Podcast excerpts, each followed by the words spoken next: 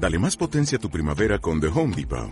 Obtén una potencia similar a la de la gasolina para podar, recortar y soplar con el sistema OnePlus de 18 voltios de Ryobi desde solo 89 dólares. Potencia para podar un tercio de un acre con una carga. Potencia para recortar el césped que dura hasta dos horas. Y fuerza de soplado de 110 millas por hora. Todo con una batería intercambiable. Llévate el sistema inalámbrico OnePlus de 18 voltios de Ryobi. Solo en The Home Depot. Haces más. Logras más. Hola, un saludo desde La Habana.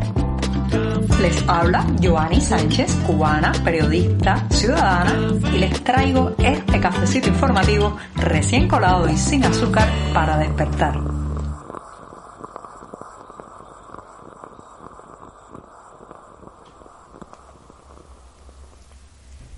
bisagra, puente, como usted quiera llamarlo, pero hoy es miércoles, ese mismo es el día atravesado, el mismísimo centro de la semana, una jornada que además ha amanecido soleada, todavía algo fresca, la temperatura está bien agradable aquí en la capital cubana y justo este 16 de febrero de 2022 empezaré hablando de violencia, esa, la peor de todas, la silenciada. Pero antes de decirles los titulares, voy a pasar, como es tradición en este programa, a servirme el cafecito informativo. Me apuro porque hay muchos temas, así que lo pongo en la taza. Y mientras tanto, mientras se refresca el cafecito, les comento que empezaré hablando de la violencia no contada. Decía hace unos segundos que es la más peligrosa, ya les diré por qué. También comentaré cómo el régimen ha prohibido el regreso a Cuba de la activista y curadora de arte Anameli Ramos. Esto es una noticia de último minuto y también les daré los detalles. Mientras tanto, las tierras ociosas, esas que se llenan de hierbas malas y plagas como el marabú y no se saca ni un tomate de ellas, esas eh, tierras ociosas se demoran en ser entregadas a los campesinos. Y también contaré algunos eh, aspectos de esto, sobre todo en la provincia de Villa Clara. Y por último, recomendarles un concierto homenaje que podrán disfrutar a través de las redes sociales y de internet es un eh, homenaje a la banda cubana Porno para Ricardo. Es para el 3 de marzo, pero apúnteselo, apúnteselo en la agenda. Dicho esto, presentado los titulares y servido el café el miércoles, el más atravesado de todos los días, ya se puede iniciar.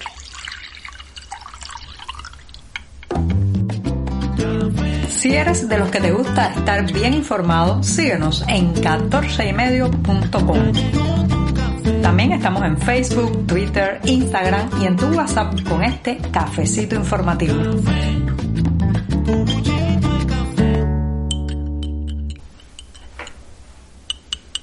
El cafecito de miércoles es muy necesario, no solamente da energía para la jornada, sino también es importantísimo para mantener el pulso informativo en mitad de la semana. Así que me voy a dar este primer buchito del día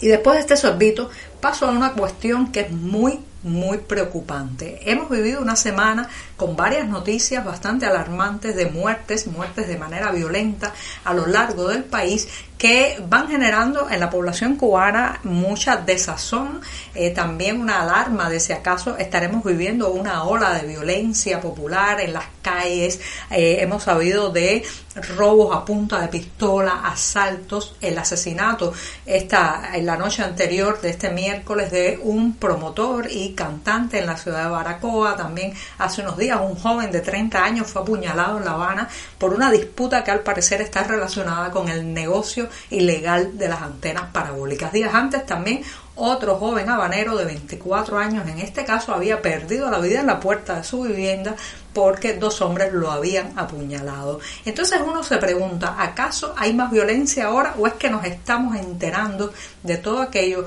que pasaba sin ser contado. Recuerden que la prensa oficial cubana nunca ha tenido una crónica roja, desdeñan la crónica roja, rechazan incluso la publicación de este tipo de hechos porque a la propaganda oficial siempre le ha convenido y ha trabajado mucho en esa dirección de presentar a Cuba como una especie de paraíso pacífico, lugar donde no hay actos violentos, donde eh, pues se puede ir tranquilamente y de manera despreocupada por las calles a cualquier hora del día. Eso es una falacia, una mentira construida con décadas y décadas de, reitero, propaganda oficial y de omisiones y silencios de actos violentos y delictivos, pero que ahora eso se está resquebrajando porque simplemente las redes sociales, las denuncias a través de las herramientas digitales, pues está logrando romper ese cerco a eh, los hechos que ocurren en las calles, en las casas cubanas y que están involucradas la violencia y el asesinato.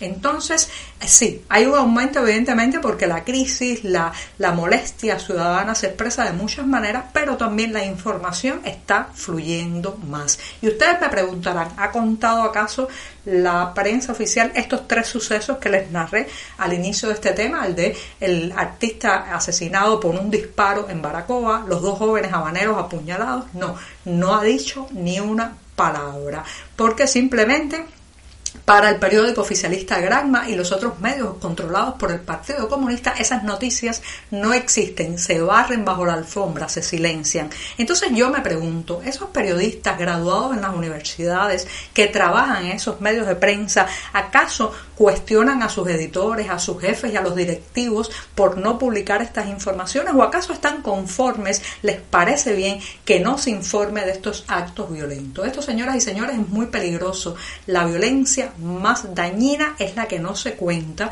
porque simplemente la gente se confía, piensa, se llega a creer el discurso de el aquí no pasa nada, aquí todo está tranquilo, a cualquier hora que salga a la calle estará bien y no es así. Estamos viviendo en una sociedad convulsa, en una sociedad donde algo tan pequeño como puede ser un par de zapatos puede costarle la vida a alguien porque es asaltado en la calle para quitárselo, un viejo teléfono celular, una, una, una joya que alguien interpreta que puede ser valiosa, aunque en realidad sea eh, de pura utilería, bueno, pues todo eso puede costar la vida ahora mismo en Cuba. Entonces, mientras la prensa oficial silencia, esconde y enmudece estos hechos, le toca a la prensa independiente narrarlos y contarlos. Gracias también a que los propios familiares de las víctimas no se están quedando callados y están denunciando alto y claro lo que sucede. Cuídese mucho. Las calles ya no son lo mismo de antes. Estamos contigo de lunes a viernes a media mañana, cuando el café se disfruta mejor. Comparte conmigo, con tus amigos e infórmate con este cafecito informativo.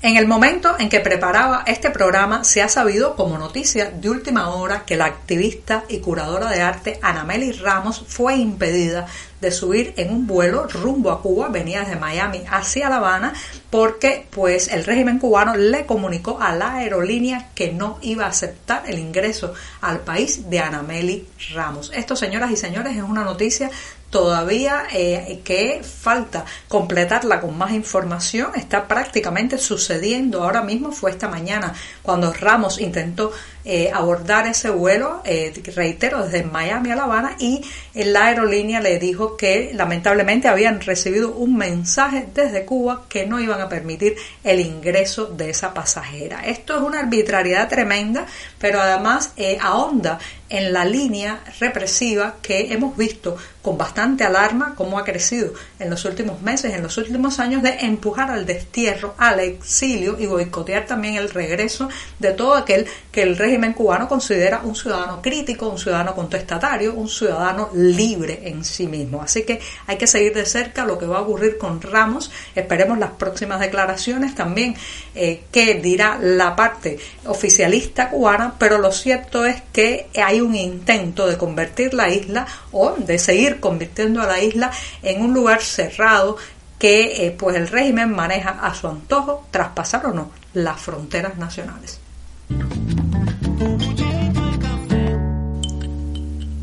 Hay una imagen que impacta bastante cuando uno viaja en tren o en carretera a lo largo de toda Cuba y son los kilómetros y kilómetros de tierras que no están siendo utilizadas para producir alimentos en un país, señoras y señores, donde faltan tantas cosas. Sí, son las llamadas tierras ociosas. También es muy llamativo cuando se miran desde arriba. Las personas que han llegado en avión a la isla comentan siempre que les llama muchísimo la atención como eh, pues en el aire se nota un territorio amplio, muy amplio, que no está dedicado a la agricultura, que no está siendo utilizado para producir tomates, hortalizas, viandas, todo eso que tanto falta en las mesas cubanas. Pues entonces, ¿qué es lo que pasa con esas tierras ociosas que no se acaba de agilizar el proceso para que llegue a manos de los campesinos que las han pedido en uso fructo para hacerlas producir, para sacarles todo aquello que puedan dar de sí unos terrenos que la mayoría de ellos, señoras y señores, están llenos de eh, hierbas malas, de el temido marabú, una plaga que se extiende también por todo el país. Bueno, pues en Villa Clara, una de esas zonas de tradición agrícola, pues solo el 0.9% de los solicitantes de tierras han logrado satisfacer su solicitud a partir de la entrega de un terreno. El resto está esperando la larga lista de la burocracia, los obstáculos, el ahora sí, no, todavía no, que caracteriza lamentablemente a la entrega de estos terrenos en usufructo. Está claro que mientras todo vaya a esa velocidad, mientras haya obstáculos y obstáculos burocráticos, bueno, pues así mismo demorarán entonces las lechugas, los tomates y las zanahorias en llegar a nuestras mesas. Y me despido dejándoles una recomendación de esas que hay que apuntar en la agenda para que no se nos olviden. El próximo 3 de marzo, un poco después de las 5 de la tarde, habrá un tributo a la banda cubana Porno para Ricardo.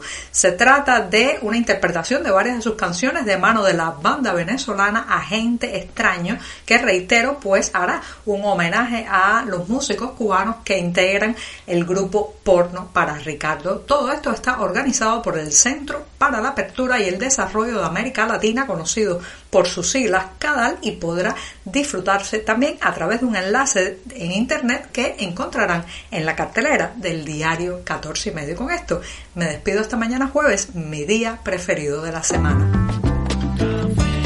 Por hoy es todo. Te espero mañana a la misma hora.